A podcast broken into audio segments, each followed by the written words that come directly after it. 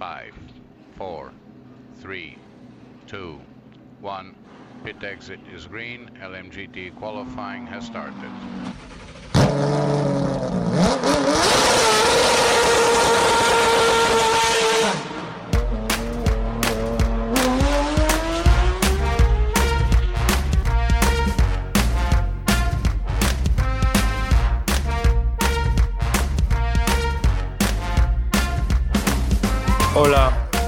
Noches, buenos días, buenas tardes.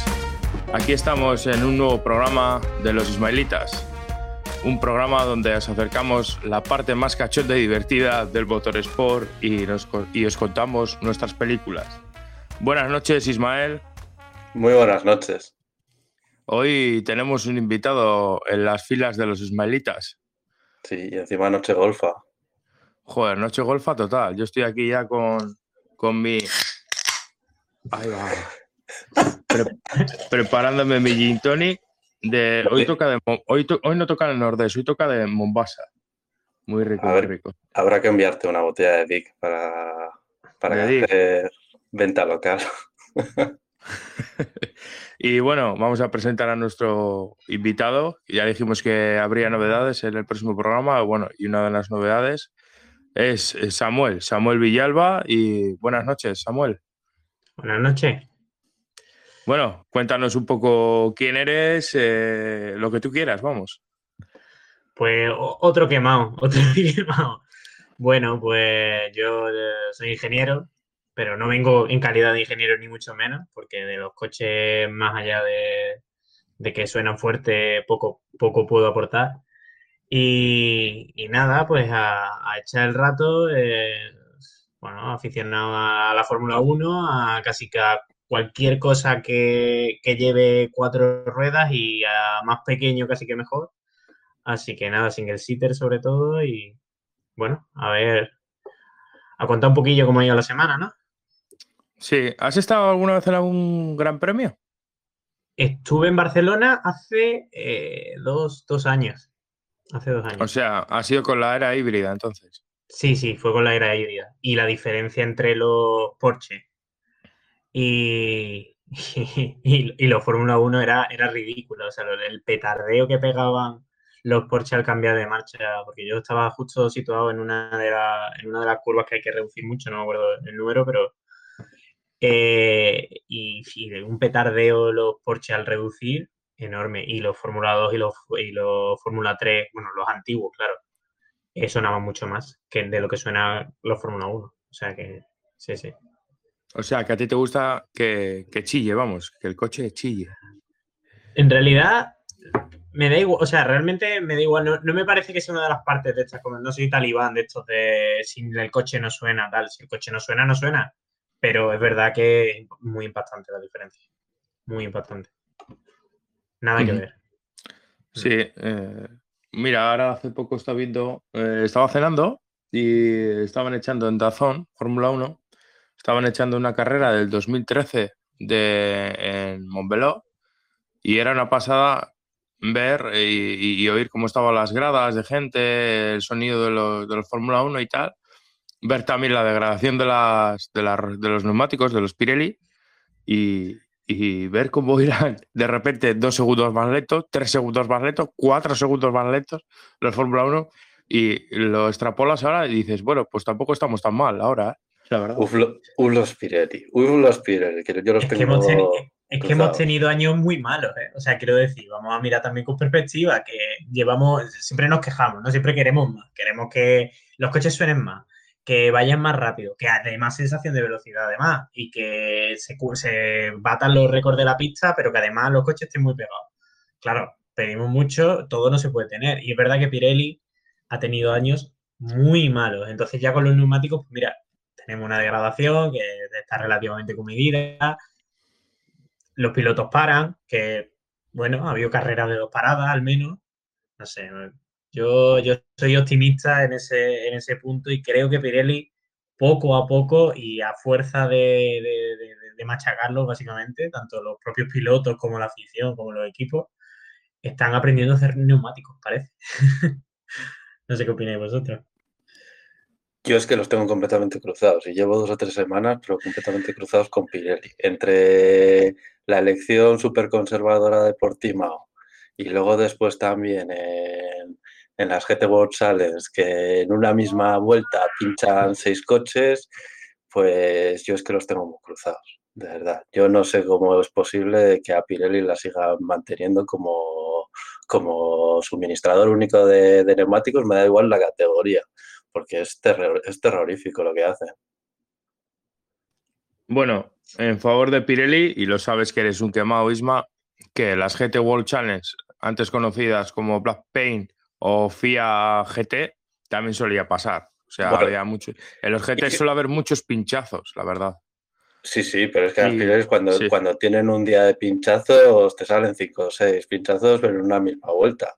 Pero es que lo de también el nombre de, de la GT World Challenge, la coña que hicimos el otro día del, del nombre de Emilia Romaglia, estos se quedan cortos, porque ahora es Fanate, GT World Challenge. Adolfo eh, Suárez Barajas. Adolfo Suárez, by Amazon, by no sé qué. De todo, menos by calls. Bueno, no te extrañaría que los neumáticos que hace Pirelli, que igual los hace en Turquía, eso es para el GT World Challenge no te extrañe que sea una falsificación burda como las camisetas de fútbol. Uf, eh... Todo puede ser. Porque es que recuerdo una carrera también del año pasado del STC 2000 de Argentina. Es que era una carrera a, a 20 vueltas o por ahí y hubo 20 pinchazos. En, en 12 vueltas solo. 20 pinchazos y que creían que para la carrera, la siguiente carrera, que no iban a poder terminarla, que iban a tener que levantar. Sí, es una pasada. Y, por ejemplo, en este Gran Premio del 2013 que estaba viendo, algunos dicen hoy en día, ah, tiene que haber más paradas, tiene que haber más acción. En ese Gran Premio ha habido cuatro paradas en el 2013 y eran las paradas, duraban de media tres segundos y medio, cuatro segundos. Y sí, había un poco más de acción, pero tampoco era, no sé, no era una cosa que era maravillosa, a ver si me entendéis.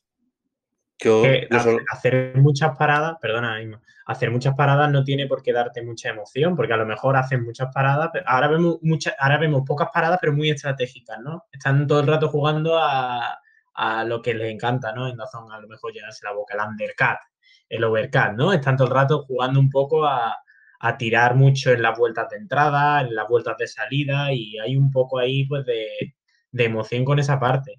Pero claro, cuando haces cuatro paradas, al final lo que acabas es mezclando la parrilla de una manera horrorosa y los únicos que, digamos, eh, no se ven tan alterados son los de arriba, que son los, los, dos de siempre, ¿no? Los Mercedes o los, los Red Bull en, estos últimos años, o los Ferrari en los años A, que, que le sacaban 20 segundos al resto, entonces se podían permitir parar sin, sin perjuicio. Yo creo que yo, en mi opinión personal, mm, dos paradas. En la distancia de carrera que tienen, yo creo que lo, idóneo sería hacer dos paradas y al ras de una, de que alguien se la quiera jugar y porque haya salido que con los duros te da posibilidad para hacer una, una. Pero yo creo que lo lógico en las carreras de Fórmula 1 con la distancia que tienen, yo creo que serían dos paradas. Y, incluso también fuera parte de las dos paradas, que, que, es un, digamos, un estándar, por decirlo de alguna manera, eh, eh, no sé, jugar o hacer a los equipos probar, eh, cambiar, que lleves en, en, los neumáticos delanteros un compuesto y los de atrás otro compuesto. ¿Qué juego podría dar, sabes? Probarlo en algún test, ¿sabes? O no sé, para sí. los test son para eso, ¿sabes? O, o Pirelli también para... antes hacía test con, ¿te acuerdas? Con el, Toy, famoso Toyota y el innombrable y, y, tal. Y ya Pirelli abandonó ese desarrollo, digámoslo así, y, y desarrolló directamente con los equipos. Yo creo que está un poco equivocado, pero bueno. Pero porque ya no le servía ese coche. Le necesita ya los coches más actuales. Que ese era, era parte del anterior reglamento, que era con menos aerodinámica, eran los v, V8 en aquella época, era antes de los... Sí, sí, vamos, pero ya, ya, ya ha pasado unos años de eso. Quiero decirte, Isma, ya con coches más actuales también, ¿entiendes? Sí, sí. que para estas cosas, yo que para estas cosas de verdad no sé, como la Fórmula 1, la FOM o a quien le toque, me da igual, eh, no piden eh, a, yo que sé, a un fabricante de chasis así genérico. Pongamos el que todo el mundo se nos viene a la cabeza, Dalara, oye, Dalara, hazme un coche con el reglamento de Fórmula 1 y lo tiene, pues me haces varios, ¿no? Y tiene, pues para el típico show car de voy a sacar el coche a dar dos vueltas, ¿no? Como el, coche que tienen en la Fórmula E, por ejemplo, que lo tienen pintado de la propia Fórmula E, no sé si seguís vosotros la categoría, se lo sacan muchas veces a correr, a, simplemente a montar estrellitas en el coche para que se den una vuelta y y tal. Yo no sé por qué la Fórmula 1 no sigue ese modelo y no tiene un coche, aunque sea genérico, hecho por, por Dalara o por quien quiera, como si se ofrece un, Mercedes de turno, hacerte un, ya te digo, uno genérico, que no hace falta que tenga los mismos alerones ni las mismas, pero algo que les valga a Pirelli para poder probar sin tener que usar los coches actuales y así, no sé, así ya no hay problema, ¿no? No le está dando ventaja a nadie. Sí, sería una opción. Yo creo que hacer, que no es lo que dices tú, es crear un coche, pues eso, pues aparte saltándote el reglamento para llegar a, hacer un coche libre, para llegar a más o menos a la carga aerodinámica que tienes idea que tienen o que te dicen los equipos, más o menos aproximadamente, sin decirlo, y, y eso, y ponerte a dar vueltas. Aunque ahora el sistema que tienen, no sé si les funcionará, pero oye, de momento eso, tener dos días con Alpine, que un día se monta con, otro se monta eh, Alonso, otro día con Ferrari y demás, oye, si les da resultados, a ver qué tal con los nuevos neumáticos de 18. Yo creo que la, salvación un poco de los neumáticos de 18 va a estar en, en que lo están probando mucho en la F2 y yo creo que por ahí van a tener un buen filón de por lo menos saber ya qué no hacer desde el principio, ¿no? Porque incluso hubo, si mal no recuerdo, el año pasado que cuando empezaron con los neumáticos nuevos, hubo en la primera carrera dos, tres pinchazos. ¿eh? O sea que Pirelli volviendo un poco a, eso. Bueno, eh, si queréis, eh, retomamos un poco la inercia del, programa y, y, hablamos un poco del Gran Premio de Portugal, un poco de su clasificación y, y del resultado del, Gran Premio. ¿Qué os pareció la clasificación? Yo la clasificación la vi poco, pero eso me dejó un poco chof el resultado de Alonso. Es que yo también soy un poco alonsista, solo un poquitín, y, me dejó un poco chof. y me dejó un poco desilusionado, pero luego después la carrera, bueno, la carrera para después, pero yo no vi mucho más vi luego los resultados y más o menos lo que se está viendo en las últimas carreras, que está bastante más comprimido todo. Tanto por arriba con Mercedes y Red Bull, luego después todo el grupo, el grupo medio, que se dan hostias de bien. Sí, para mí, para mí la clasificación, o sea, lo que hicieron en general los equipos, yo no, no sé, no entiendo qué pasó con el viento, pero para mí todas las estrategias estuvieron mal, sobre todo en, en Q3. o sea, que todos los pilotos hicieran una mejor vuelta en la primera que en el segundo intento, que es cuando se supone que van más a fuego, que tienen los motores más tal y que están los pilotos más preparados. No sé qué pasaría con el viento, pero algo, algo en general me dio la impresión de que falló y que la pole no era de botas, sino llega a ser, fue de botas, ¿no? A ver si me estoy equivocando. Ganó, ganó la pole, o mejor dicho, hizo la pole el más malo de los que estaban ahí arriba. claro, por eso digo que la, pole, la pole para mí no era de botas, o sea, fue de botas un poco porque ya sabemos que Hamilton la primera la hace un poquito de prueba y la segunda es cuando tira. Y Verstappen un poquito menos, pero también le pasa. Y yo creo que, no sé, le sorprendió mucho el viento, no se lo esperaban, o, las condiciones de pista cambiaron muy rápido, pero bueno, fue, fue un poco un desastre. O sea por esa parte. La, verdad es que Botas tiene, eh, sobre todo más en los inicios de, campeonato, desde que iba con Mercedes, eh, se lo está poniendo lo que es en, eh, ya te digo, en el primer tramo de campeonato, se lo pone difícil, entre comillas, a Hamilton, sobre todo a la hora de hacer poles, porque hemos visto que a nada que falle Hamilton un poco de clasificación, ¡pum! Ahí está Botas. Porque vale, este año está Verstappen con Red Bull y Pérez está cerca entre comillas, relativamente, que están cerca, sí es cierto. Pero eh, eh, Botas tiene ese, esos inicios de campeonato que nadie los comprende, la verdad, y luego se diluye totalmente, es como que, va, ya me da igual. Y, carreras sueltas. sí, sí, sí. Tiene carreras marcadas en el calendario, como diría que de cómo le pasaba a Massa, de que tenía tres o cuatro carreras en las que pole y estaba ahí luchando y luego poco más. Yo creo que lo que tiene son circuitos favoritos. O sea, eso seguro, porque le vemos que en la primera parte de la temporada, al final de los calendarios, casi todos los años son iguales, quitando ahora con el tema del COVID y tal, pero casi todos los años. Y yo creo que es que le deben de gustar mucho los, los primeros grandes premios, porque siempre, que, siempre destaca ahí. Y también yo creo que lo que le pasa mucho a Botas es que Botas eh, a una vuelta siempre ha sido muy rápido. hay que acordarse un poco de, de su tendencia y Botas siempre ha sido más rápido incluso que la mayoría de sus compañeros a una vuelta. Pero luego muchos problemas en el, en el, en el cara a cara, ¿no? En el adelantamiento puro en la carrera. De la constancia. Sí, exacto. De, bueno, más que de, constancia, yo creo de agresividad. Sí, al adelantamiento, al cuerpo a cuerpo. Exactamente, cuerpo a cuerpo. Sí, sí, sí. Yo creo que ahí es donde se le ven, se le ven todas las costuras a, a Bota y de pasar todos los grandes premios. Sí, un, por ejemplo, un, un piloto que, que, llamó la atención en clasificación en Portimao fue otra vez Russell con el Williams y, y prueba de ello fue sus mecánicos que lo celebraron como si sería una victoria, la verdad. Y además lo que le pasó a él, que es que fue, fue muy curioso, porque es que estaba a las puertas, a las puertas y, y no sé qué pasó, lo mismo, una racha de viento, fue una, una clasificación un poco loca y este, se quedó a una décima, me parece, del décimo puesto y, entrar en la, en la Q3. Entonces, bueno, esas cosas, ¿no? Pero. Sí, sí Ismael, ¿ibas a decir algo? Sí, Russell se le se está viendo y aparte también se le veía en categorías inferiores que su punto fuerte son las clasificaciones. Él es un piloto muy rápido a una vuelta y luego donde se le está viendo que flaquea tanto en Fórmula 1, en otras categorías no tanto, porque al final tenía un, un, cochazo y demás y al final era pole y victoria. Pero aquí se le está viendo mucho las costuras en carrera. Quizá estamos viendo eh, eh, posiblemente el inicio de un campeonato donde la pole es el, menor de. No, el menor, sino uno de los mayores factores que antes en la Fórmula 1 sabías que en según qué circuitos hacías la pole y tenías la victoria asegurada.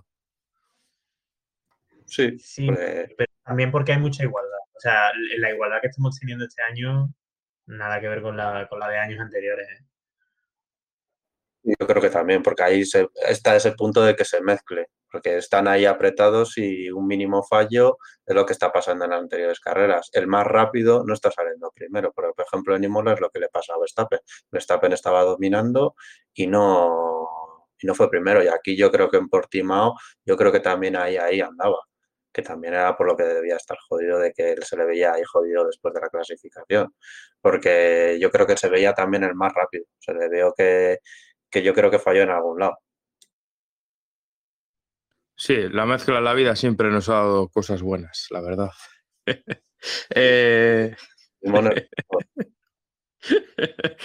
eh... Eh, eh, no quiero dejar pasar la oportunidad que hemos hablado justo de Botas y luego de Russell. No sé si habéis escuchado el rumor que empieza ya a correr como año tras año, ¿no? Pero este año con un poquito, no sé, me da, me da la impresión de que con un poquito más de fuerza de que de cara al año que viene, lo mismo, Botas le pega a Toto por fin la patada y mete a Russell que se le está pasando un poco el arroz. ¿Qué opináis? ¿Creéis que puede ser, que no? Mm, dale, Isma, yo me reservo, me prefiero ser el último. No, yo es que el cambio, yo es que con el problema que tengo con Russell es eso, que no le veo todavía fuerte y yo creo que es lo que le pasa a Toto, que no está todo completamente 100% convencido de hacer el cambio por, porque no le ve solvente en carrera a Russell. Si no, yo creo que ya antes se lo hubieran cargado a botas. Pero también yo creo que todo es de la idea de no tener dos gallos en el gallinero y estar mejor así tranquilitos, de no volver a tener la época Rosberg, de alguien que te esté, le esté tocando la moral a Hamilton, bueno, estén igualados. Y empieza a haber líos, mal ambiente, que se estrellan entre ellos, que a nosotros encantados de la vida que pasen esas cosas, pero para el jefe encantado de que suceda, de que votas, llegue todos los días segundo, no moleste y cuando le sale un mal día esté tercero. Pero ya últimamente ya, ya lo de los terceros puestos un mal día no está pasando, como lo le pasó en Imola. Claro, yo creo que ese es el principal problema. Luego, no sé si también la pelea que tuvo con, con el propio Botas, que luego fuera con el rabo entre las piernas, pidiera perdón, cuando no era su culpa, evidente. Bueno, al menos en mi, en mi yo lo vi bastante culpa de bota. Es verdad que no te tires, ¿no? Contra un coche tal, pero no, no cierre bota cerrando un coche que venía con DRS y tal. Eh, no sé, no sé vosotros qué, qué opináis y realmente yo, yo creo que parte del, del, rumor puede venir un poco de esa acción y de cómo salió con, la, con el rabo entre las piernas y dijo, perdón, esto no lo vuelvo a hacer y tal. Y, no sé, daba la impresión de, muy, muy de, piloto de equipo, ¿no? De, la típica respuesta que te podría dar el propio Bottas en una situación similar con Hamilton, por ejemplo.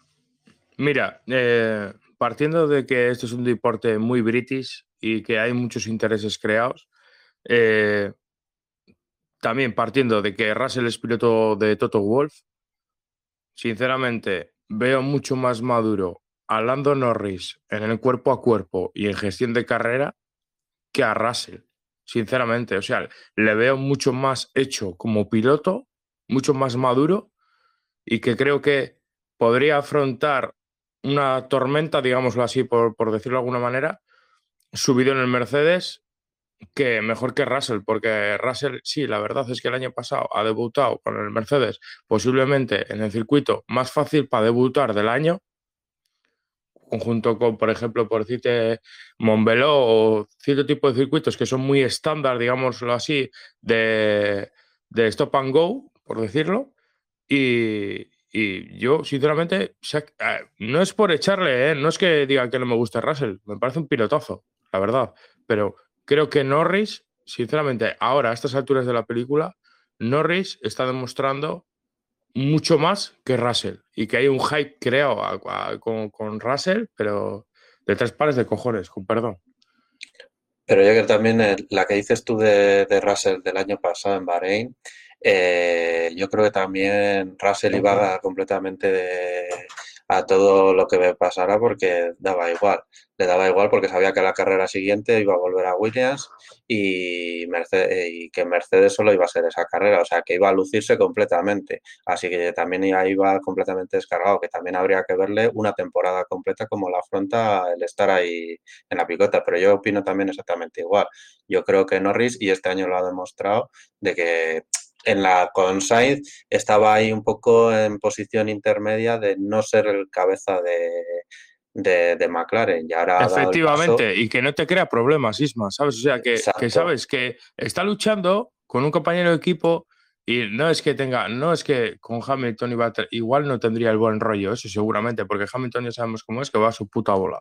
Pero a, lo que voy es que es un tío que no te genera problemas, ¿sabes? No tiene el ego ese de yo soy superior a ti, o por lo menos no lo demuestra al público, ¿sabes?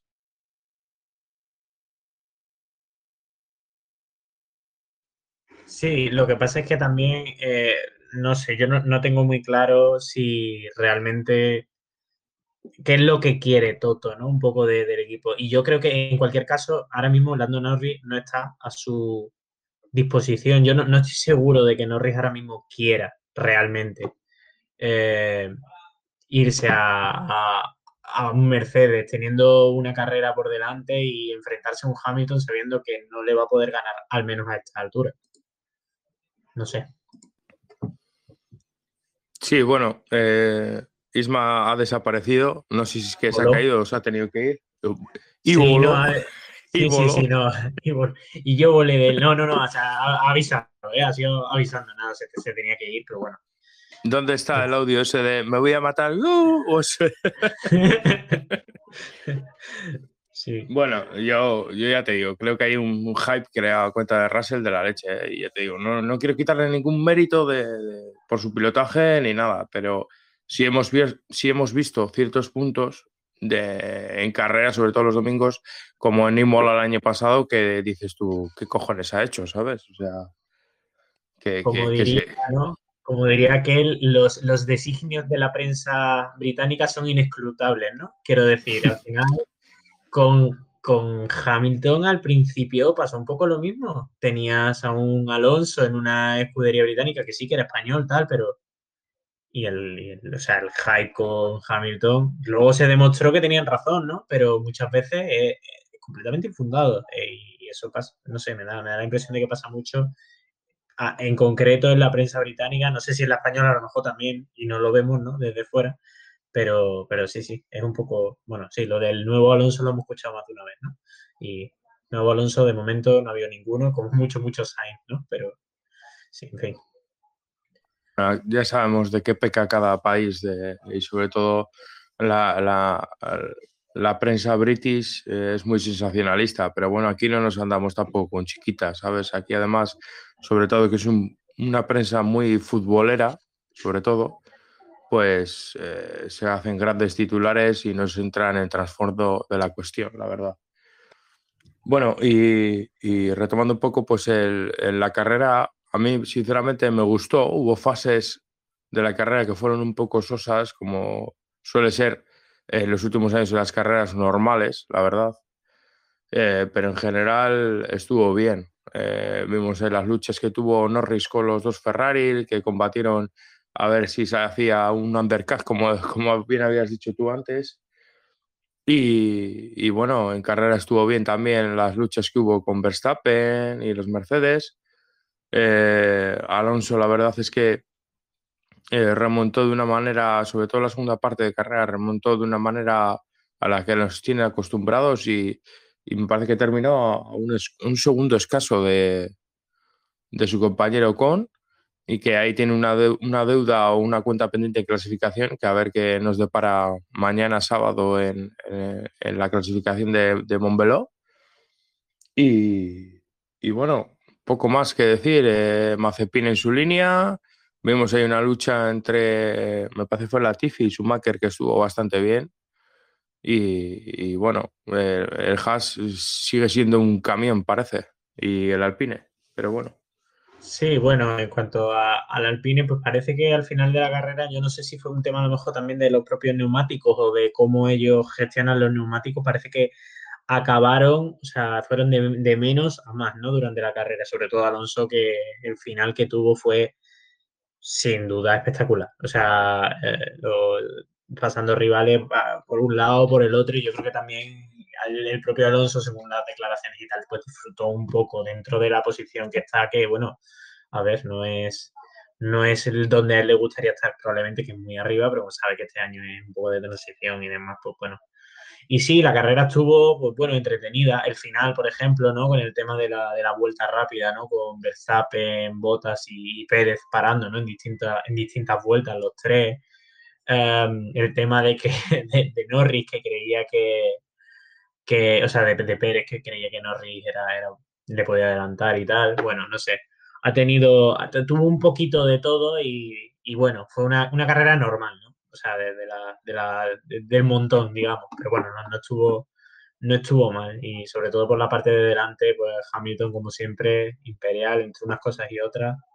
Parte de suerte, parte de, parte de coche, parte de mano. Y siempre al final Mercedes no, no defrauda. Y, y empieza a dar la impresión, se le está empezando a poner a Red Bull cara de Ferrari hace un par de años cuando estuvo ahí, ahí, pero no, llegaba y al final Mercedes sacó el martillo y, y no hay manera. Y no sé, no sé cómo lo ves tú este año. Es que, es que claro, este, este año es un año súper raro porque estás en la tesitura de si eres un equipo como Red Bull, no sé si tendrá la capacidad, me, supongo que sí, ya sabemos de las capacidades de, ciertos equipos, ¿no? Pero eh, de plantarte igual antes del verano, que ves que te ves con posibilidades de igual de luchar que todo el mundo, o de que ya ves que no hay manera y abandonas completamente este año y ya Mercedes pues se lo lleva otra vez de calle, ¿sabes? Quitando algún gran premio que puedes, que puedes beneficiarte porque fallan ellos en estrategia o por condiciones climatológicas o de neumáticos adversas y tú te puedes llevar siendo medio segundo más lento o ocho décimas a final de año te puedes llevar un gran premio de, pues eso, pues que pinta el día como el año pasado Turquía con, el Racing Point y, así. Sí, sí, eh, aprovechar la, al final la oportunidad, ¿no? La cagada del rival, bueno, un poco lo que le pasó a Hamilton en la, anterior, ¿no? O sea, esa, esa, cagada, porque fue cagada suya, de hecho, de mano. Pues no sé, al final yo creo que yo creo que este año era, era, este año era de Mercedes, este año era gratis. De hecho, yo creo que Hamilton ha renovado un poco también con esa intención de, oye, me llevo un mundial gratis para la saca, voy a tener que, bueno, tengo que conducir y tal, habrá que correr, pero no iba a ser, no, no se esperaba que fuera difícil, no se esperaba tampoco que Red Bull se acercara mucho, ni Ferrari ni tal, por, por un tema de que, bueno, no va a evolucionar el coche. De hecho, no ha, habido ninguna evolución, pero claro, con la tontería de cortar el fondo plano, pues se han acercado más y no sé, no sé si Red Bull realmente con el lío que tienen además de motores, teniendo en cuenta que están formando ahora mismo a tiempo real, hoy ha salido, hoy o ayer salió la noticia de que han fichado a tres, cuatro ex eh, Mercedes, que estaban en, el desarrollo de, la unidad de potencia de Mercedes para, para Red Bull Powertrains, ¿no? La, nueva fundada eh, equipo, ¿no? Que se va a encargar de mantener y de mejorar el Honda eh, ya con nombre Red Bull, ¿no? Entonces, no sé si es el año que ellos realmente quieren, ¿no? No sé si es lo que ellos, si este año les merecerá la pena lucharlo, pero estoy seguro de que si aprieta se lo pueden llevar, ¿no? Entonces, habrá que ver. No sé, yo pienso que, que Honda, con la jugada que ha hecho de que me voy, no me voy, etcétera. Eh, la FIA también, no sé hasta qué cierto punto haya sido un poco beligerante eh, y haya cogido y, y, Honda haya aprovechado su momento, o Red Bull en, en, este caso, haya aprovechado su momento y este, lo que dices tú, se ha fichado a esos tres tíos y más eh, lo que te he dicho, que sean un poco con ellos, no, que, no, que no estén muy encima de ellos, pues igual aprovechan lo que dices tú, su momento o eh, aprovechan también para el año que viene, ¿entiendes? Y, y, aunque el año que viene no sea Honda, sea Red Bull Powertrain o como bien has dicho, eh, si Honda les da todo ese desarrollo gratuitamente, la verdad, pues eh, Red Bull está aprovechando un momento muy bueno. O sea, es que yo lo aprovecharía, lo aprovecharía. Y, de hecho, el que se está quedando atrás es Renault en este sentido. O Alpine, como quieras decirlo. Alpine se, tiene, se, tiene, que poner se tiene que poner las pilas, la verdad. Sí, sí, la verdad es que sí. De hecho, se ve.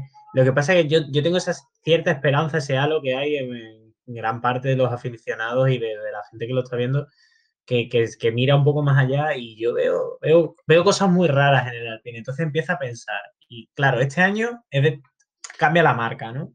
Llega Alonso. Eh, es un año que saben que no van a tener, o sea, que no van a tener realmente desarrollo porque, claro, hay lo que hay y qué más dará este año hacer, un, hacer en constructores sexto que hacer séptimo, que hacer octavo, quiero decir.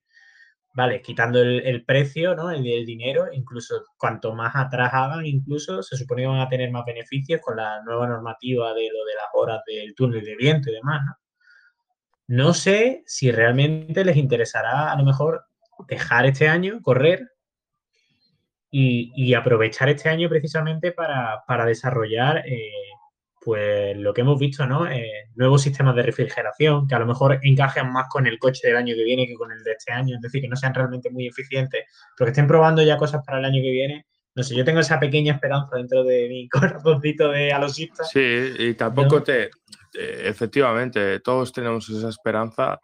Yo creo que ni aunque seas de, de Alpine en este caso, imagínate que eres de, no sé, de Williams, por decirte de alguna manera, que igual eh, suena la campana, hacen un diseño bueno y te hacen un brown, a ver si me entiendes, ¿sabes? Sí, sí, sí, claro. Lo bueno del año que viene es que va a ser, van a mezclar las cartas. Por mucho que el motor Mercedes sea mejor, porque sigue siendo un motor Mercedes, por mucho que Red Bull siga siendo Red Bull y el aero de Red Bull, eh, ya mm. sabemos lo que pasa con ella. Pero te puede salir un equipo pequeño, encontrarse un recoveco en la, en la de y hacerte un brown, ¿no? Y, y liar la parda. Y bueno, eso, eso, estaría muy, eso estaría muy bien, pero claro, habrá que ver, habrá que ver hasta qué punto, habrá que ver hasta qué punto, porque fíjate, este año, por ejemplo, la de problemas que está teniendo Aston Martin, ¿no? Con un cambio mm. relativamente pequeño. Pero claro, con un coche. ¿Sabes lo que yo creo, Samuel? Que, por ejemplo, eh, Mercedes y Red Bull tienen ese poder digamos, lo económico barra eh, de equipo técnico que es muy difícil que se le escape cualquier cosa como pasó en el 2009 con Brown, ¿sabes? O sea, que, puede haber eh, un equipo que saque una innovación y realmente en las primeras carreras eh, les dé, nos dé palo a todos, por decirlo de alguna manera. Pero creo que, joder, es que ves Mercedes y ves el equipo técnico que tiene James Allison, Aldo Costa, eh, Brown en un momento dado, a que ya no esté, puede ser un consultant de estos o, un asesor, como quieras decirlo. Eh, es que es una pasada, es una pasada, la verdad. Eh, y luego por Red Bull, pues ya sabes a quién tienes, ¿sabes? O sea, y luego Red Bull además juega con dos equipos, tío, porque Alfa Tauri es un equipo B y imagínate, hoy lo estaba pensando, el otro día también lo pensé eh, cuando estaba trabajando y me vino, no sé por qué me vino ese flasazo, que en un momento dado, si lo que hemos comentado antes, si ven que llegan con opciones a verano o a mitad de campeonato, eh, con opciones de campeonato, pueden jugar la baza de Alfa Tauri, enriquecer el motor Alfa Tauri o enriquecer el, coche y usar ese coche como lo utilizaron en su guerra particular con Ferrari hace unos años. O sea, jugar con cuatro coches en pista. Claro, el, tema es que no sé yo hasta qué punto está, porque sé que la normativa es muy laxa, porque bueno, hemos visto coches que son técnicamente iguales, pero no sé yo la transferencia de información entre equipos, por mucho que sean ellos mismos, hasta dónde está permitida. Entonces ahí con el reglamento tal vez tengan un pequeño...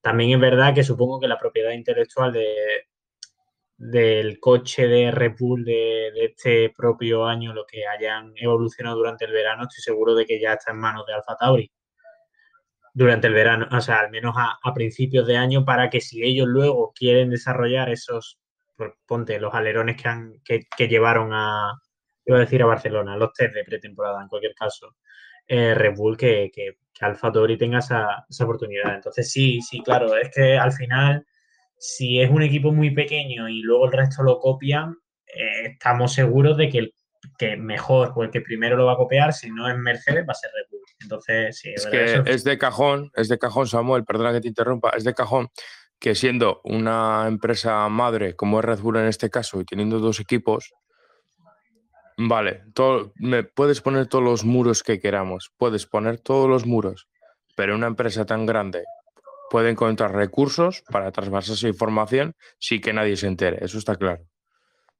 Claro, eso sí, sí, está claro. Otra cosa es que, la, que sea tan evidente que la pieza sea la misma. O sea, si tú al final, eh, si está prohibido, ¿no? Que, que pues ponte, ¿no? Uno, los flaps o vamos a ir a una cosa Sí, como, como Racing el año pasado. Exactamente, eso estaba pensando, el, el breakdown. Los conductos de freno y todo. Entonces, claro, son piezas que si, son iguales, son iguales. ¿Por dónde hemos pasado la información? Ah, ha aparecido en un pendrive en la fábrica, de repente hemos encontrado un CFD y estaba ahí, ¿no? ¿Sabes lo que quiero decir? Entonces, claro, por ahí sí que. Bueno, lo que pasa es que luego está también el poder que tengan luego los despachos, ¿no? Para que nadie diga nada o para que, que bueno, que eso sabemos que Ferrari, por ejemplo, maneja mucho peso, siempre lo ha manejado, ¿no? Ese, ese, ese talonario gigante que tenían de, bueno, venga, que somos Ferrari, es que si no nos vamos de la competición y os quedáis sin Fórmula 1. ¿Qué es Fórmula 1 sin Ferrari? Ya, pero fíjate que Ferrari, estamos viviendo una época en la que Ferrari ha perdido, sí, tiene el nombre, ¿vale? Es Ferrari, es quien es, yo soy ferrarista, o sea, en el sentido de que tengo, me gustan todas las escuderías, ¿eh? no tengo una favorita, ¿sabes? Ahí tengo partes de, mi corazón de cada una, digámoslo así, de las madres.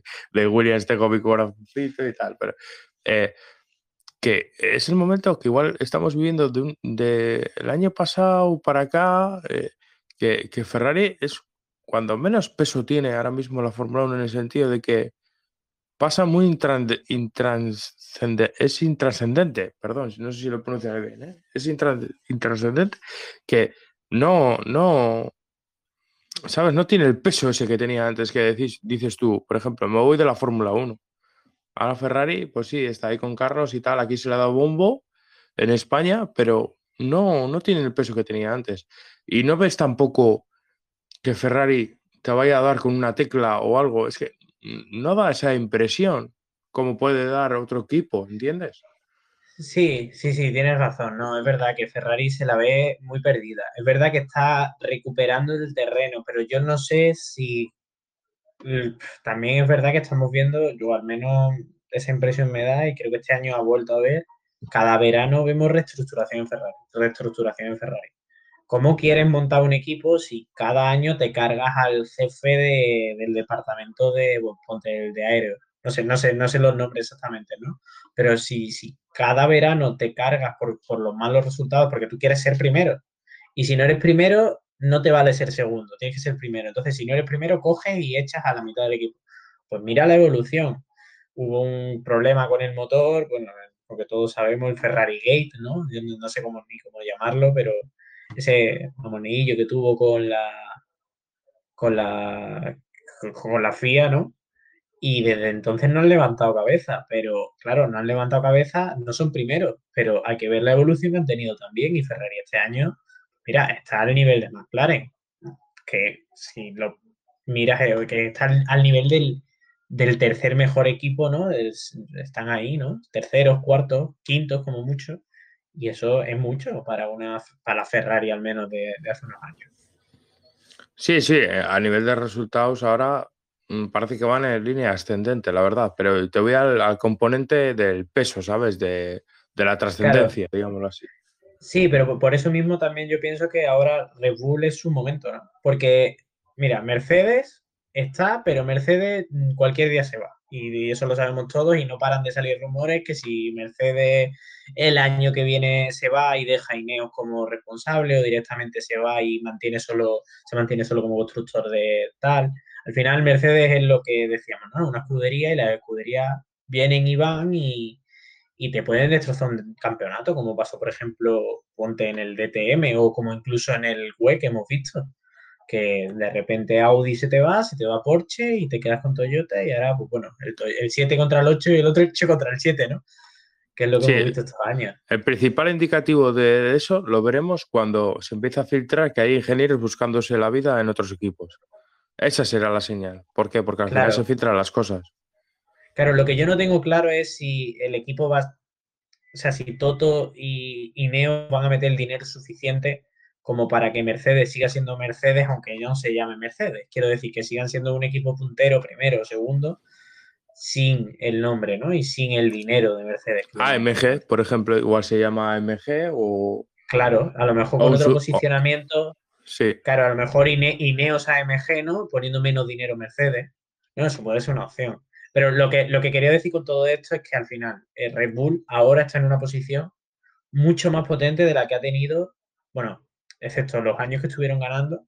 Probablemente ahora con la Ferrari tan débil y con una Mercedes que, bueno, cualquier día se te va, probablemente son una de las. Y ya se, han asentado, no son un equipo nuevo, no son. Tienen dos equipos en Fórmula 1, ponen mucha pasta. Red Bull ahora tiene peso de negociación. Claro, no es Ferrari, no es tan histórico como Ferrari, muy bien. Pero tiene muchos mejores resultados, tiene, tiene muchos campeonatos a su espalda, quieras que no. Efectivamente, y, tiene, eh, tiene un valor que se llama eh, Max Verstappen en este sentido, que es un, chaval de la nueva generación, de, la generación, no de los videojuegos, pero sino que eh, es, digamos, es de la generación de las redes sociales, vamos a decirlo así igual que Charles Leclerc en este sentido. Y, lo que hablábamos en el anterior programa, no sé si lo escuchaste, en el anterior programa tratamos el tema de que el Ferrari eh, tenía el famoso poder de veto hace unos años que, no sabemos realmente ahora a eh, los nuevos compradores Liberty en este sentido tener la Fórmula 1 no sabemos si tendrá ese, ese derecho a veto, ¿no? Pero Red Bull se ha ganado no solo por adquisición de un, de un equipo, como hizo con Toro Rosso hace muchos años, y tener su propio equipo, se ha ganado también un derecho a veto en ese sentido, o derecho a veto o, derecho a muchas cosas. ¿Por qué? Porque eh, es un equipo con peso, ya no solo es Red Bull como marca de bebidas, ya es Red Bull que tiene un legado ya. Claro, claro, sí, sí, es que al final eh, el otro día veía un, tema curioso que a lo mejor no viene mucho a, cuento, pero Red Bull eh, al final es una empresa de bebidas, ¿no? Pero es que está creando un valor de marca en, los deportes enorme. Tiene equipos que se han revalorizado muchísimo en fútbol, por ejemplo, y en Fórmula 1 es otro ejemplo, ¿no? El, el, valor del equipo Red Bull, de su ingeniería, de sus títulos, de su nombre, de lo que era cuando empezó a lo que es ahora, no tiene nada que ver, ¿no? Entonces, Sí, yo creo que el derecho a veto, si mal no recuerdo, de hecho hubo una... Eh, con el tema de lo de la pandemia, me parece como que se retiró un poco el derecho a veto de Ferrari y con lo de también creo que parte fue culpa de lo de la penalización, lo de la trampa que hicieron y tal. Creo que ya nadie puede vetar las, las eh, que todo se tiene que hacer por unanimidad, pero que no tiene derecho a veto nadie si son eh, medidas de urgencia. Habrá que ver si de aquí al futuro, cuando, por ejemplo, se tenga que poner las nuevas, los nuevos motores, que quedan unos años, pero que es lo más cercano, creo, el, cambio más cercano que, que nos queda, quitando la, nueva normativa, que está, está hecha y está escrita. No sé yo si Ferrari seguirá teniendo veto, pero es verdad que al final los más poderosos son los que tienen veto, porque también eh, lo que comentabas el otro día, Red Bull tiene dos equipos, pero es que Mercedes, ¿cuántos tiene? Tiene tres, ¿no?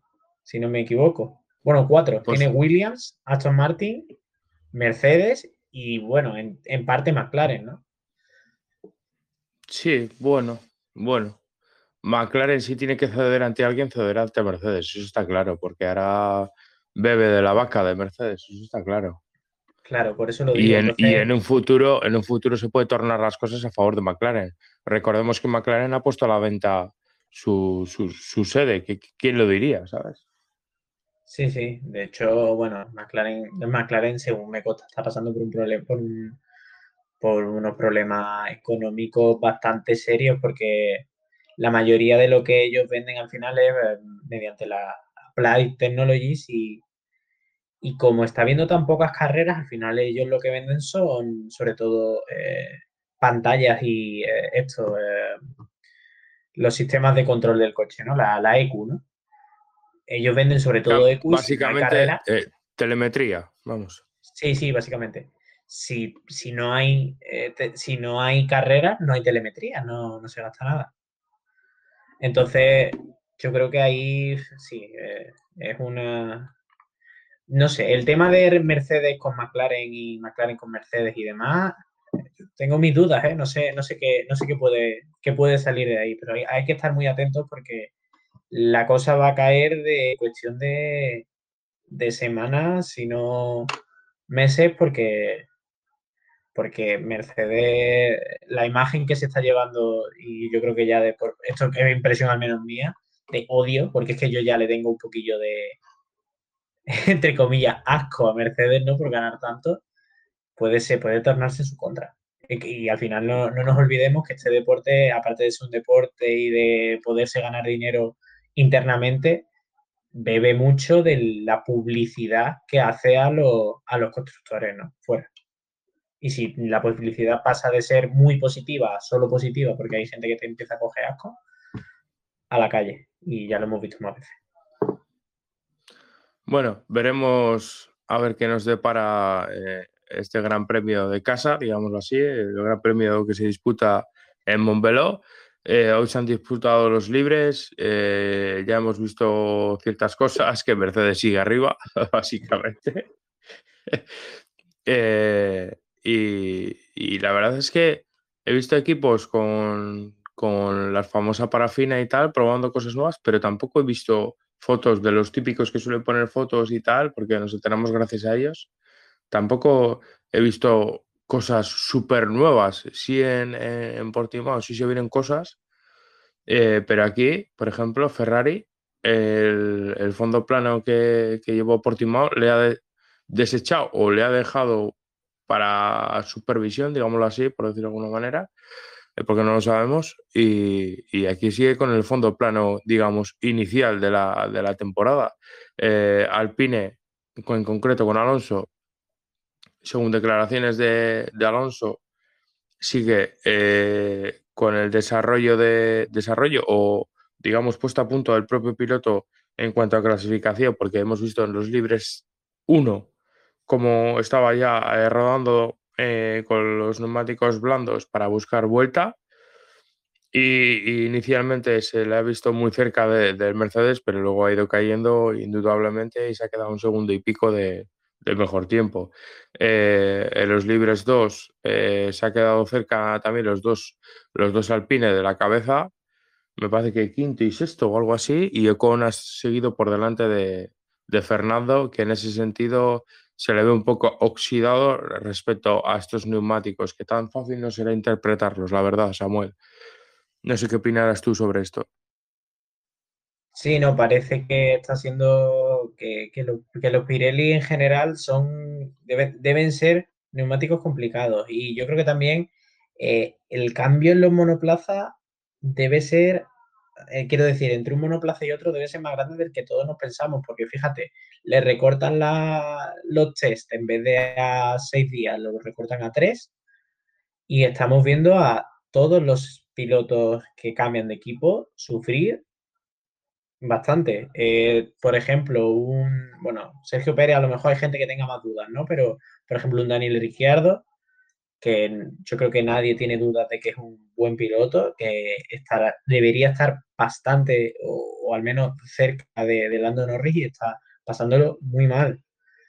Eh, no sé, yo creo que sí, que, muchos pilotos están teniendo problemas de, adaptación y Alonso está sufriendo también por ello, pero también creo que, que, que Alonso es de los que más va a sufrir, porque está mucho más oxidado que el resto. No nos olvidemos de que Alonso lleva sin correr en monoplaza, bueno, quitando todas estas carreras, ¿no? Pero eh, al empezar la temporada, lleva sin correr en monoplaza, son tres años, ¿no? Sí, bueno, tres, dos años, tres, según como lo veas, porque también hizo los test, el test aquel con McLaren para comprobar el coche y tal, aquello que se hizo cuando estaba Carlos Sainz y McLaren y tal. Pero bueno, eh, Pole dos años, vamos a decirlo así, dos años. Sí, bueno, dos años, pero sí que a nivel competitivo es, hay diferencias y los coches han evolucionado también. Entonces, no sé, yo, yo lo veo. veo, veo que este año es, probablemente el peor año para entrar de nuevo, para ser novato en general.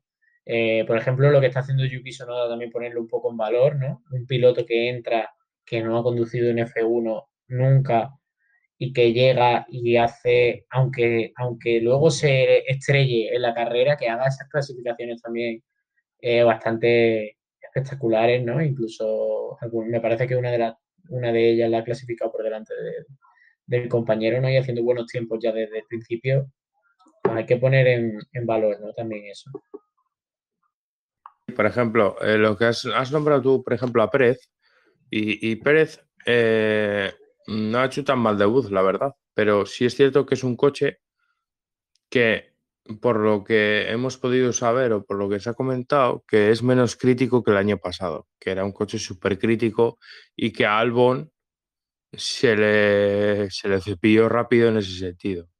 Y más Verstappen ha sido un piloto, pues igual que era un coche, entre comillas, más para él o, o que es un piloto más total, se adaptó mucho más rápido a ese coche y supo sacarle algo más de jugo que, que, Alexander Albon. Y, bueno, eh, Pérez en este sentido ha tenido suerte, pero hay que, hay que reseñar que va a salida de pista por GP y no son dos GPs. No digo en carrera, digo en el global de, que es un gran premio de entrenamientos libres, clasificación y, y gran premio, la verdad, porque Portugal se volvió a salir también. Yo creo que el Red Bull o está muy, muy hecho para Verstappen, que para su estilo de conducción, quiero decir, o es muy crítico.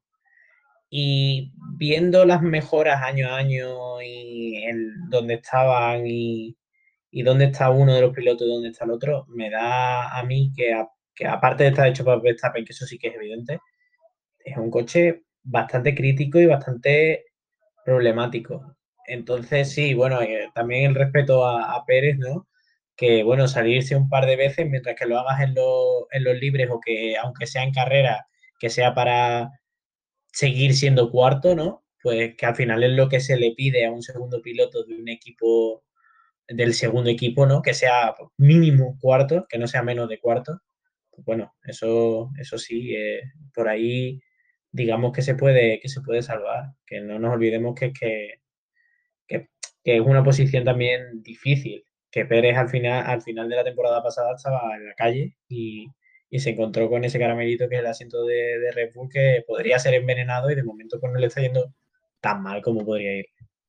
Sí, bueno, de hecho, eh, gracias a al tiempo y a los meses, muchas veces se acaban sabiendo cosas que, antes no se sabían, la verdad. Eh, por la prensa, por las redes sociales, que Nico Rosberg hizo unas declaraciones, no, sé en qué medio, o si lo dijo él en sus redes sociales, que por la victoria de Pérez en, el Istanbul Park, en Turquía, eh, él perdió su, asiento en Red Bull. O sea, ya las cosas debían estar bastante atadas o medio firmadas o lo que sea, o la palabra por lo menos dicha. Sí, pues, pues las declaraciones de, de, Pérez de final de temporada en general no eran muy halagüeñas, pero bueno, claro, las cosas pueden cambiar de, color, ¿no? Y, y, sí, bueno, y bueno, Hulkenberg que, que hace poco lo vi que, que está haciéndose el casco para, para Aston Martin. Bueno, una pena, ¿no? Donde ha acabado Hulkenberg, pero parece que sigue ahí, que sigue en la órbita, que sigue en el entorno. Y mira, quién sabe, lo mismo si Vettel, por lo que sea, decide retirarse eh, el año que viene y dejar de, dar un poquito de pena, porque la verdad es que lo que las actuaciones de este año no están siendo, de momento no están siendo muy brillantes. Eh, lo mismo Hulkenberg vuelve, aunque sea en un equipo digamos, B, o al menos con, el rendimiento que está teniendo este año eh, em, eh, Aston Martin, ¿no? Y no tienes. Buenas noches, Isma. Ya veo que estás por aquí otra vez de nuevo y que estás escuchándonos. Si quieres, te puedes sumar otra vez al chat.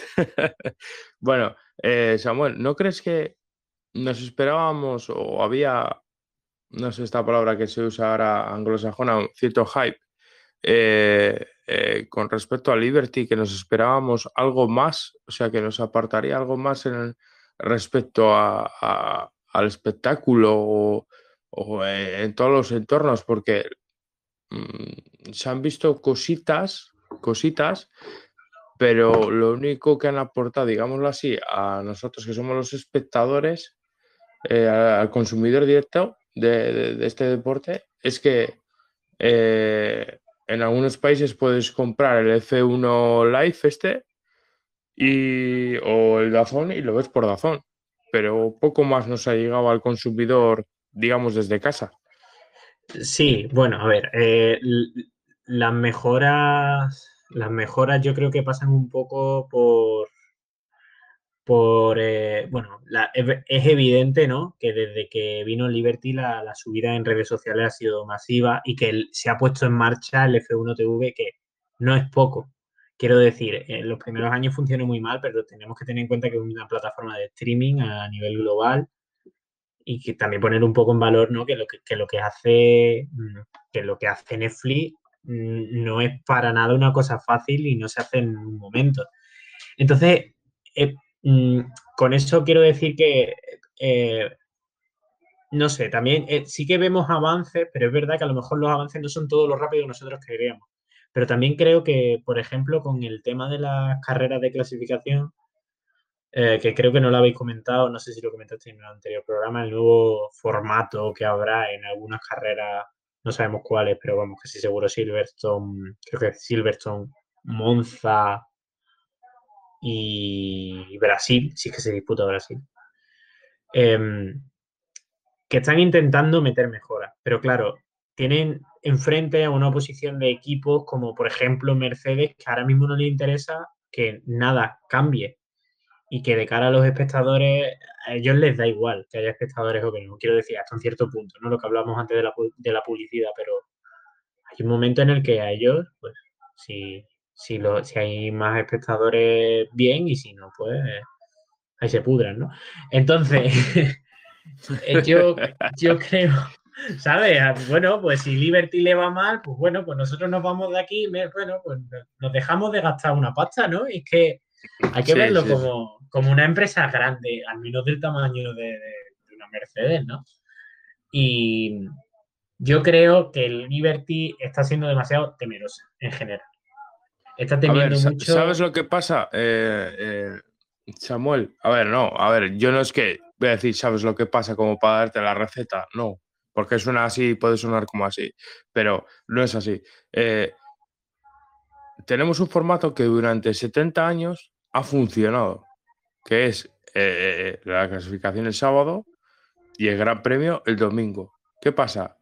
Yo, por ejemplo, soy de ese lado de, no sé si aquí, si escuchas el GPK, pero muchos oyentes que, que, nos escuchan, sé que escuchan el GPK y yo desde aquí les mando un saludo a todo, a todo el team y en especial a Charlie, GP, a Carlos Barazal, que yo soy, no me toques el, el Gran Premio, por favor. No me alteres el Gran Premio del domingo, porque una cosa que ha funcionado durante 70 años, a ver, no quiero decir que lo que, lo que funciona no lo toques, para nada.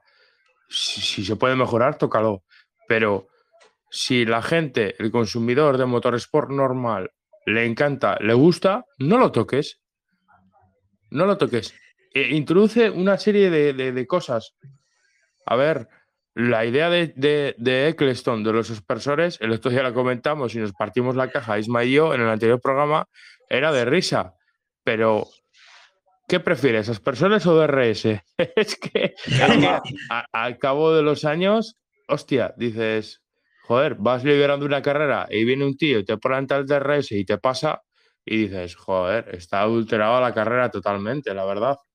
Yo lo estaba pensando el otro día con Imola, que siempre se recuerda el Imola de, Alonso aguantando a Schumacher.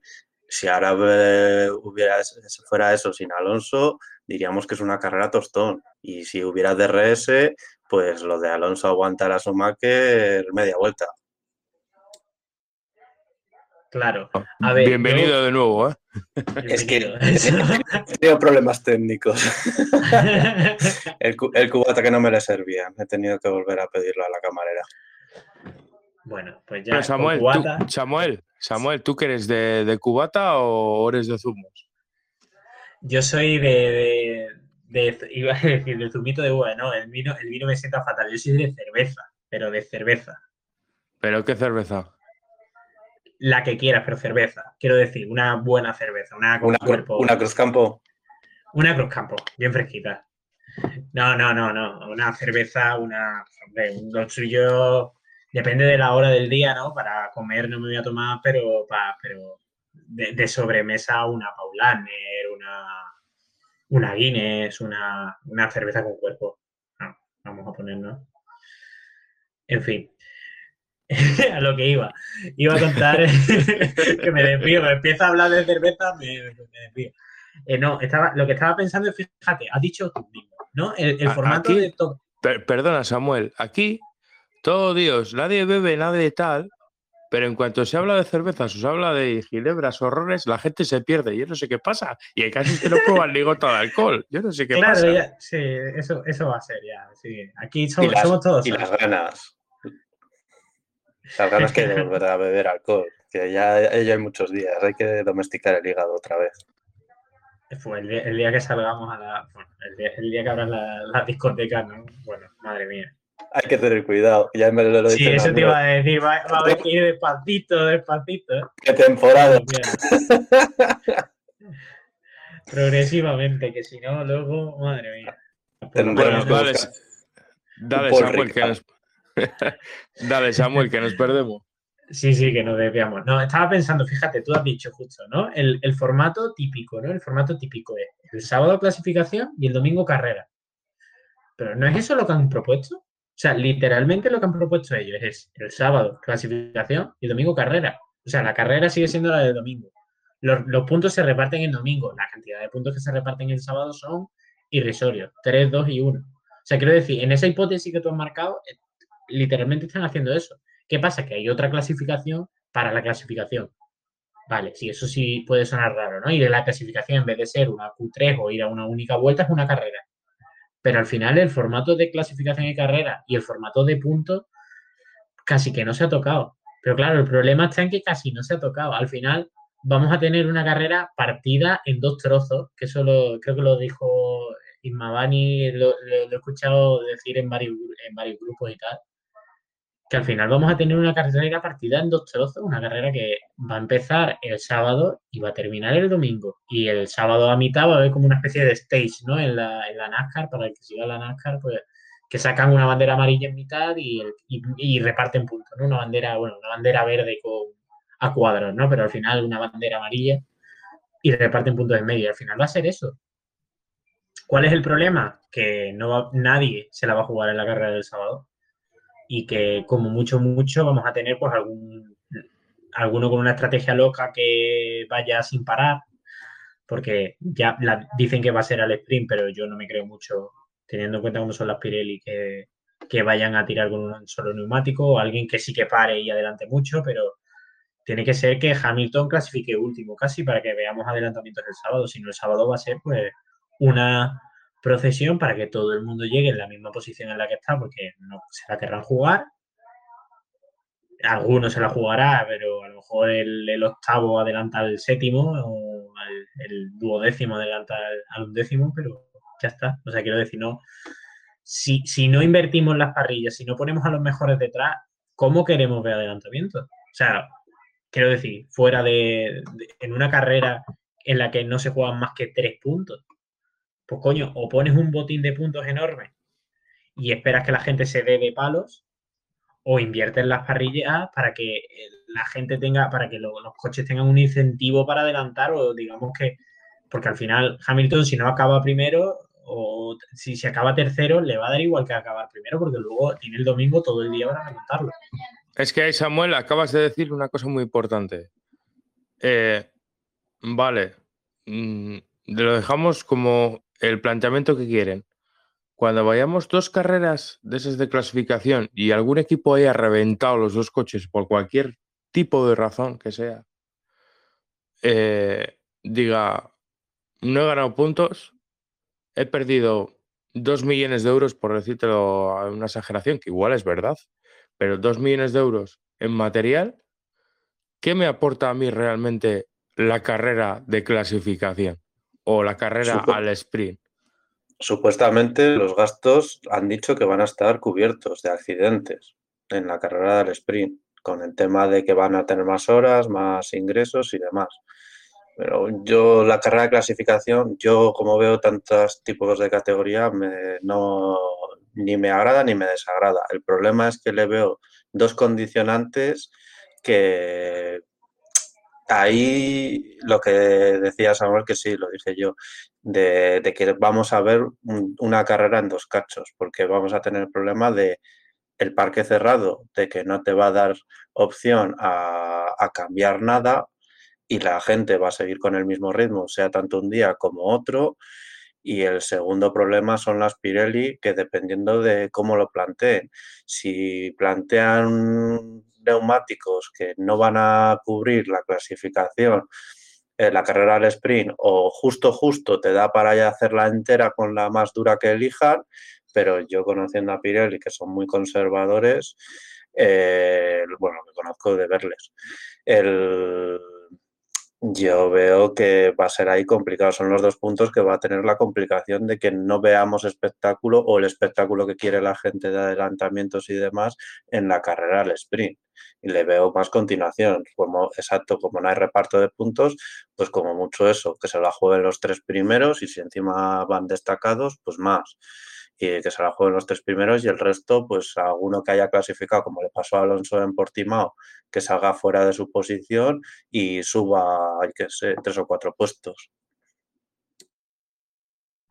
No sé, sí. es que... Eh, sí, Samuel, continúo. No, iba, iba a decir respecto a lo de los costes que comentaba Ismael, creo que lo que, que lo que ellos han dicho es que van a aumentar el techo de gasto para, para, para compensar esos costes y que luego aparte pues le van a dar más ingresos por televisiones y demás y, tal, que se supone que debería de cubrir, pero lo de los ingresos por las televisiones eso no está asegurado. Es decir, que el que estrelle el coche va a perder. O sea, va a perder dinero.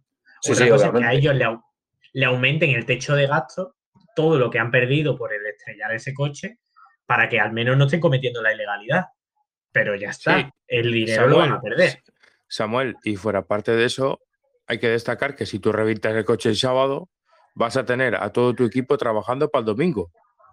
Eh, con el dinero que eso cuesta, que al final. Sí, sí, sí, pero que al final, en- eh.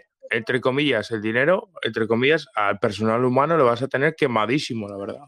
Es- y también, claro, esas dos cosas. Pero claro, Luego, tam- luego también el tema de los, ahora que lo dices, el tema de los toques de queda, como eso, como tengas carreras al sprint todos los fines, bueno, todos los fines de semana, todos los grandes premios, eh, como tengas eso, dos o tres líos en dos o tres carreras, los toques de queda te los saltas echando leches. Pero siguen, pero claro, la, la cosa es, aunque como se supone que hay Parc Fermé, ¿no? Entre la carrera del sábado y la del domingo hay Parc Fermé, pero hay toque de queda para los que han roto, porque claro, si tú rompes, ya no hay Parc Fermé ni nada, porque no tienes coche, o tienes solo las piezas, entonces tendrás que volverlo a montar. Ahí se te puede saltar, a ver, lo del toque de queda es más el, te lo permiten saltar dos o tres veces durante la temporada, pero no creo, creo que, bueno, depende de la limitación de piezas, obviamente, de las cajas de cambio y demás, pero no se las suelen saltar todos, todas, pero cuando eso, una clasificación que acaba tarde, Todas, Eh. Todos y todes. Di la verdad. Todas, todas también, que trabajan muchas chicas también, que hay que fomentarlo también. Y, pero eso, los toques de queda, depende de cómo sea el accidente y como tengas un hash de la vida, que tengas a un Magnussen o un Grosjean que te destroza los coches un día sí y otro también, no sé. Y el parque cerrado me suena que termina, pero es que es que eso está muy... Todavía no se ha dicho mucho de cómo va a ser los parques cerrados, porque vas a tener ahí unos libres en mitad, porque supuestamente ahora a día de hoy la, en la, la Q1 es cuando empieza el parque cerrado, que ya no puedes tocar el coche. Así que tendrías los libres 2 que están entre la clasificación y la, y la carrera al sprint, que no podrías hacer nada, como mucho para, para ver que, que el coche funciona.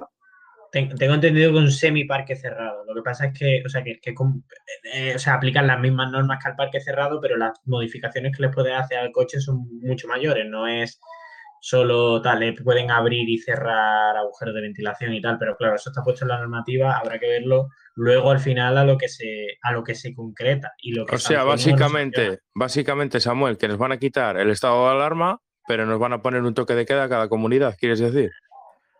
Pues yo creo que va a ser, va a ser del estilo, porque sí, sí, al final es un poco lo que, lo que eso. eh, Va a haber, va a haber dos, dos par fermé distintos, un par fermé después de, o sea, después de la clasificación del viernes, ¿no? De la de las Qs, y, y otro par fermé que es el de toda la vida después de la carrera del sábado.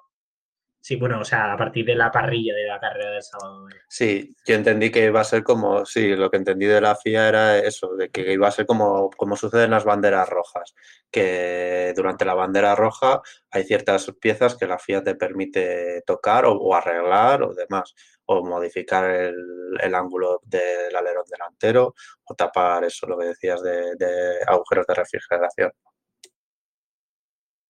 Y ahora Una digo, carrera y- partido por dos. sí, ahora Al ah, y- la vamos a llamar así. sí. ¿Eh? con, con- con las 24 horas series a la, a la mitad, venga, para casa, nos echamos unas cañas y venga, luego volvemos para al día siguiente a Hostia. marcar el resto. Eso, eso lo he vivido yo en directo, ¿a que sí, Isba? ¿Te acuerdas? Sí, lo hemos, hemos vivido. Y es que, vale, yo, yo tengo ese planteamiento de que van a ser las carreras al sprint, de que va a terminar y al día siguiente, venga, los coches se parrilla, pero molaría que estuvieran sucios, pero el problema es que van a llegar impolutos. A- ahora te voy yo. tenéis que hacer par fermé, pero de mierda de los coches, no puedes limpiarlo. Exacto, ni limpiar. Ahora, ahora os voy a decir yo una cosa. Eh, esto, para un aficionado medio, vamos a llamarnos un aficionado medio, o, o- o- o ya quemado, como somos, eh, lo- nos cuesta, entre comillas, entenderlo, entre comillas, o, o sin comillas. Pues a un chaval nuevo que no le pega al aire, ¿cómo le explicas tú todo esto? Es que Yo un que chaval nuevo, el, el par fermé, con perdón, se la suda. El, el, todas estas mandangas que estamos aquí contando, que si los tres puntos, que tal. Él va a ver dos carreras, va a decir, pues hay una carrera el sábado y otra el domingo, y ahora la clasificación de toda la vida me la han puesto el viernes. El problema yo lo veo más en que no pueda haber la clasificación del viernes, por ejemplo, que eso también lo han comentado en el GPK y en algún otro sitio, el, el- que la gente los viernes trabaja y me pones el viernes a las 2 una clasificación y mira, yo el que la pueda ver la verá, pero habrá gente que no la pueda ver, que, esté trabajando. Entonces, pero vamos, que no le, o sea, al final eh, las normas van a ser muy complicadas, muy complejas, pero al final va a ser hasta donde tú quieras entrar. Tú vas a ver que hay dos carreras, una cortita y una más larga, ya está. Y que dan puntos en las dos, en una dan muy poquitos puntos y en la otra dan pues, lo de toda la vida. Sí, pero a eso le No lo veo difícil de explicar. Sí, sé. bueno, depende. A ver, des- viéndolo desde nuestro lado, yo creo que no es difícil. Yo Pero creo que a viéndolo desde noso- a una noso- persona. Sí, sí, Isma, por A, favor. a nosotros yo creo que nos cuesta más el entenderlo y demás, porque ya estás metido en una dinámica de que te sacan de esa dinámica y dices, joder, dices, no, este- ya te, te pierdes completamente. Yo creo que alguien nuevo, pues como diría que el todo es campo, cualquier cosa que le expliques le, le va a dar, le va a dar igual, que le digas que sean dos carreras, que es una carrera o una carrera partida en tres. Eh, La cuestión es que sea entendible, entendible de la, forma de hacer las cosas. Pero yo creo que no habría problema a los nuevos aficionados, porque aparte, como decía aquel, de- tienes un montón de carreras eh, de, de, de iRacing o de en general, que pues tienes todos tipos de formatos y ya la gente está acostumbrada a eso. No sé, yo no sé, quizá igual estoy anclado un poco tal, pero luego oyes o lees que las audiencias estos dos últimos años han sido máximos históricos y te quedas como diciendo, a ver, pues si lo que funciona no lo toques y ahora de repente lo tocas, no sé, es, es, es contraproducente, pero bueno. Bueno, si queréis eh, damos un poco un, giro y, y dejamos un poco de lado la Fórmula 1. Eh, y bueno, antes de dejar la Fórmula 1, eh, quiero desde aquí mandar un saludo porque seguramente lo veréis vosotros en los, los distintos grupos de podcast y los otros podcasts más especializados, como son GPCast, Keep Pushing, Efecto Motor, Safety Cast, etc. veréis los horarios que suele poner Iván Clavijos y que suele eh, poner pues no solo Fórmula 1, la Indy, eh, el WEC, etcétera, etcétera. Y desde aquí yo personalmente, como nerdo que soy y que como forma parte de los Nermans, también eh, Iván Clavijos, le mando un saludo y muchas gracias por, por proporcionarnos los horarios con la hora además peninsular, la verdad. No sé si que alguno querréis decirle algo. Que a mí me faltan categorías. Es que yo, claro, aquí iba a meter la cuñita mía. Es que yo eh, participo con un, con un compañero también en otra guía. Ya el otro spam. estilo. El spam, spam. No, eh, otra guía eh, la podéis encontrar en. Ya me meto en España que estamos. Eh, raceday.watch, ¿vale? Y si no, también Sí. hay un documento de que, que, que rula porque está por muchos grupos de, de Telegram y demás de, de Google Docs. Sí. Y ahí están todas las categorías que se ocurran. Literalmente cualquier categoría que se ocurra que corra este, este fin de semana y viene con, con, con Bueno, los ¿nos puedes, decir, ¿nos puedes decir cómo se llama tu amigo? Para que lo sepa la gente. Mi amigo Yo creo que es este- pronunciable. yo, creo, yo creo que no lo voy a saber pronunciar, pero es Seba. Un, un saludito, hello Seba. Y, y nada. eh, y sí, es una guía, muy- la verdad es que es muy apañada porque vienen todas, todas las categorías y está muy centrada en eso, en que se puedan ver, ¿no? Entonces están, no están los horarios a lo mejor de todas las sesiones, pero sí de todas las sesiones televisadas. O que se pueden Bueno. ver por internet y tal. Bueno, Perdón, pues sí, bueno, tranquilo. Eh, bueno, pues ya sabéis dos sitios donde, donde buscarnos. Eh, uno es Iván Clavijos, lo busquéis en Twitter o lo miráis en vuestros grupos de Motorsport. Y Samuel, eh, ¿cómo ha dicho? ¿Cómo se llama? Raceday.watch. Está en, esa es una web en internet, la podéis encontrar. Vale, muchas gracias. Pues ahí queda anotado para, para mirarlo también. Y bueno, eh, cambiamos un poco de tercio y hablamos un poco de, de las seis horas de Spa disputadas eh, eh, la prim- el, el primer eh, certamen, ¿no? Porque eh, ya, es- ya corrieron en Portimao. No, no, no, la primera ¿No? carrera del año. Portimao es la siguiente. Ah, perdón, perdón, perdón. Se me ha ido la pinza completamente. La primera carrera del año y donde vemos a los Hypercar. Bueno, ¿qué nos tienes que decir sobre ello, Isma? El MP1. Em, no sé, yo nos lo han metido dobladas los de la ACO, personalmente. Son el MP1, todos.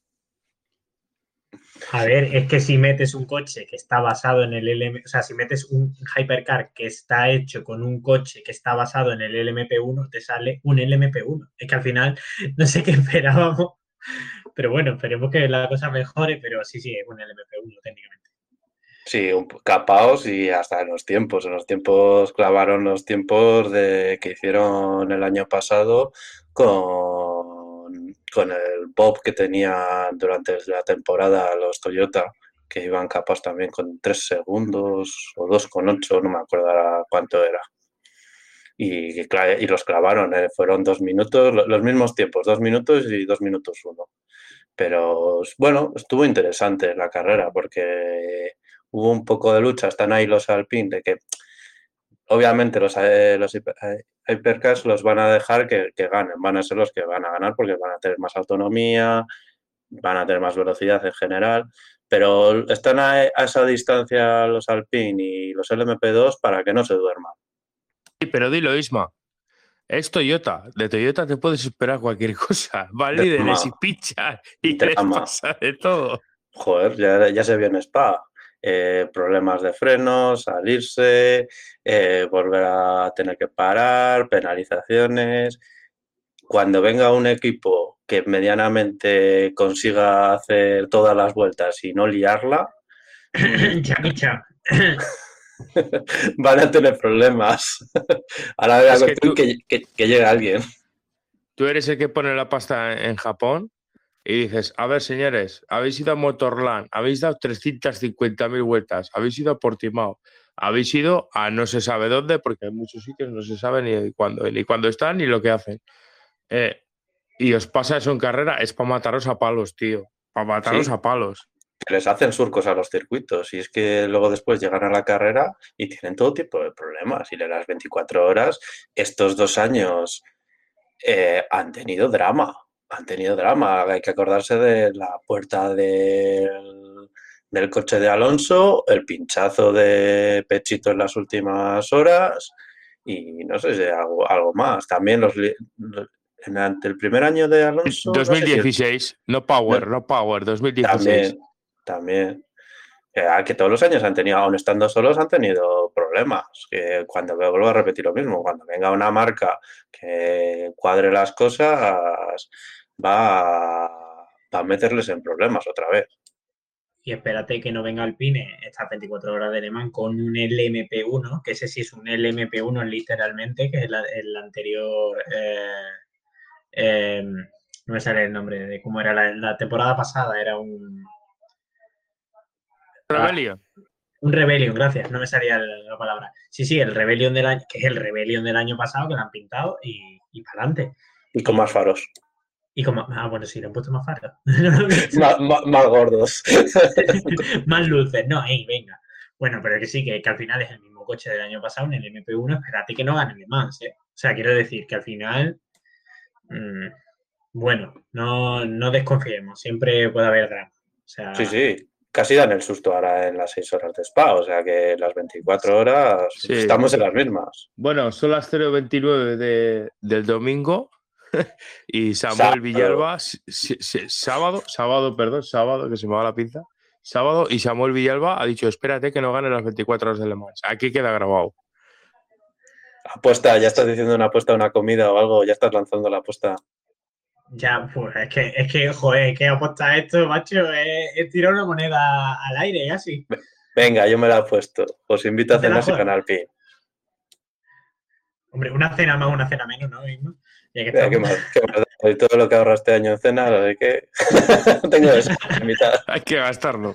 Exacto, hay que hay que, dinamizar la economía, ¿no decían eso el gobierno? Pues Exacto, hay que mover el dinero. Eh, pues bueno, chavales, eh, si queréis comentar algo más o si tenéis algo ahí en el tintero que queráis comentar sobre alguna que otra categoría o, algún apunte o, o si quieres publicitarte, Samuel, o lo que sea. No, no, pero una puntillita del otro día que estuve viendo que estuvo bastante interesante eh, la Eurofórmula Open este año. eh, tres carreras, ¿vale? Esto fue en Portugal, iban, iban de teloneros de, de la de la, de la Fórmula 1. Bueno, de, telo- sí, de telonero de la Fórmula 1. Tres carreras, tres ganadas por Cameron Gas. Ojito a este chaval que ha estado en Fórmula 3 y no se comió un colín y lleva tres carreras y las tres las ha ganado en el mismo circuito, clasificando en las tres, una clasificó primero y en las otras dos clasificó cuarto o quinto. O sea que echarle un vistacillo, ¿eh? Aquí lo dejo, a las 12 y 30 del, del sábado. Mm, No os O sea, olvidéis, ¿eh? Que sería un- una frase tipo de Matías Pras. Tire la mano por el circuito. Ah, ah, ah, ah. No sé, si, no sé si es que se le da muy bien el circuito, que el nivel de este año de la Euro Fórmula Open está bastante bajo, porque mm, no, la verdad es que no me suena a ninguno de los pilotos, pero me sorprendió mucho, ¿eh? O sea, que gane tres carreras seguidas en el mismo circuito y sin salir primero, porque si sales primero todavía dices, vale, pero con parrillas invertidas y saliendo octavo, ¿eh? Y tres, tres victorias de las de, vamos, de, de llevarse de llevarse 10, 10 segundos con el segundo, ¿eh? O sea que, ojito, ojito al chaval. Bueno, antes se me olvida que también estuvieron en Spa Mary y nuestro querido Antonio García también. Y con el Corvette, que dándole salida, porque tiene pinta de que, aparte que en Estados Unidos en la IMSA la mm, ya, ya está sentenciada, mm, están ahí en dudas de, si quieren, si les dejan capar el GTE para seguir en categoría GT3 Pro, que va a ser, Mm, no lo sé. Pues yo creo que van a correr el web. Yo, mi opinión es que van a intentar correr el web eh, para mantener y sacar, porque es un coche relativamente nuevo, que es que le sacaron el año pasado y apenas ha corrido. Porque hay una crisis en los GT, una pena, pero hay una crisis en los GT, es terrible. No está confirmado ya para este año, está confirmado las seis horas estas que han corrido y otras dos carreras más, ¿no? Las 24 y. Y Portimao, puede ser.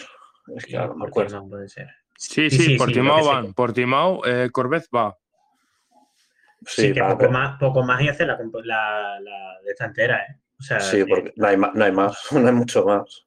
Yo creo que, eh, eh, fíjate, con todo el hype que hubo con los Hypercar y todo eso, la categoría reina de los últimos años, casi los GTs, se ha quedado un poco ahí huérfana en ese sentido. Completamente. Es que, que este, en la carrera que había cinco coches, creo. De haber tenido ocho por ahí, pues que da penita. Y encima. dos Ferrari, dos Porsche, ¿no? Y el, y el Chevrolet, nada más. Sí, y encima con unas diferencias que no hubo lucha entre ellos, que era bueno, la- lo que tenía, el bob que, que hacían, que les mantenía más o, más o menos igualados, pues daba ese- esa emoción y esa lucha, pero es que este, en las seis horas de spa, como no lo arreglen para las 24 horas, eh, no, hubo, no hubo lucha, apenas hubo lucha. Es que si quitas a los Porsche, vale, sí que Ferrari sigue, pero que si quitas a los Porsche estos últimos años, se hubiese quedado también muy huérfana la categoría, ¿eh? estos últimos años también. Y, y BMW, si llevaban cuatro coches cada uno. Efectivamente. Sí. efectivamente. Hay que tener, hay que tener ojo aquí porque se está viniendo lo mismo que le pasó hace unos años a, a la reina, ¿no? Al LMP1, ahora Hypercar, lo que queráis, que eh, de, en, en muy poquísimo tiempo se han ido todos los equipos y tiene pinta de que van a tomar al final, tomarán la misma que la de la INSA y dejarán correr a los GT3 son, ¿no? Los que Sí, los- GT3. las Daytona, que son GT3 básicamente. Sí. dejarán correr a los GT3, a lo mejor les meten algún caramelito de alguna hibridación, una batería, alguna historia, para que las marcas estén contentas, pero o dejan correr a los GT3 o es que no va a haber coches para correr, porque es que están todos retirados. Y pensar Bueno. que el DTM quería correr también con los GTE. pues sería hubiera sido divertido. que se les salgan justo cuando se meten GTs eh, en la categoría. A mí, no va a haber GT3 suficientes para correr todas las categorías que se están montando de GT. ¿eh? Madre mía. Ratel Bueno, pues, pues eh, ya no queréis decir nada más, entonces. Acabamos, estamos alargando mucho. Vamos a dejarlo, Vale. vamos a dejarlo, sí, sí. Bueno, eh, Samuel, dinos eh, tu cuenta de Twitter o si tienes Instagram o para que la gente eh, si quiere te- que te siga. Nada, arroba Samu242 en, en Twitter, en Telegram y en Instagram casi que mejor que no me busquen, pero... en- o sea, en, en Instagram mejor que no me busquen, pero por lo demás, guay. Vale. Eh, recordar que eres ingeniero. Di- dilo tú. Es- Y- De sonido e imagen, sí, sí, es que suena un poco raro, pero vamos, de- soy teleco. Sí, vale. Eh, Isma, eh, tu cuenta de Twitter. Que en todos lados Isma Bani, porque es lo único que sé poner.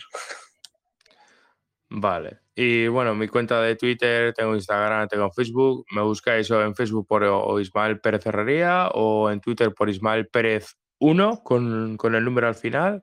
En, Instagram también. Y, y bueno, eh, nos despedimos. eh, para el siguiente programa esperemos que tener a otro invitado o novedades, porque ya sabemos que aquí es como los de.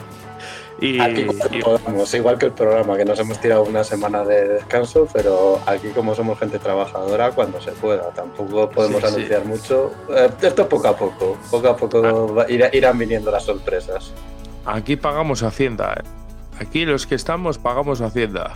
Vamos, hay que madrugar. y Luego después, por la tarde, hacemos estas tonterías, que luego nos echan la bronca.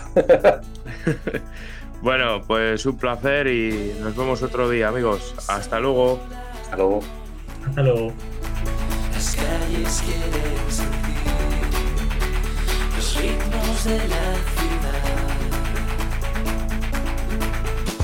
Y si me acuerdo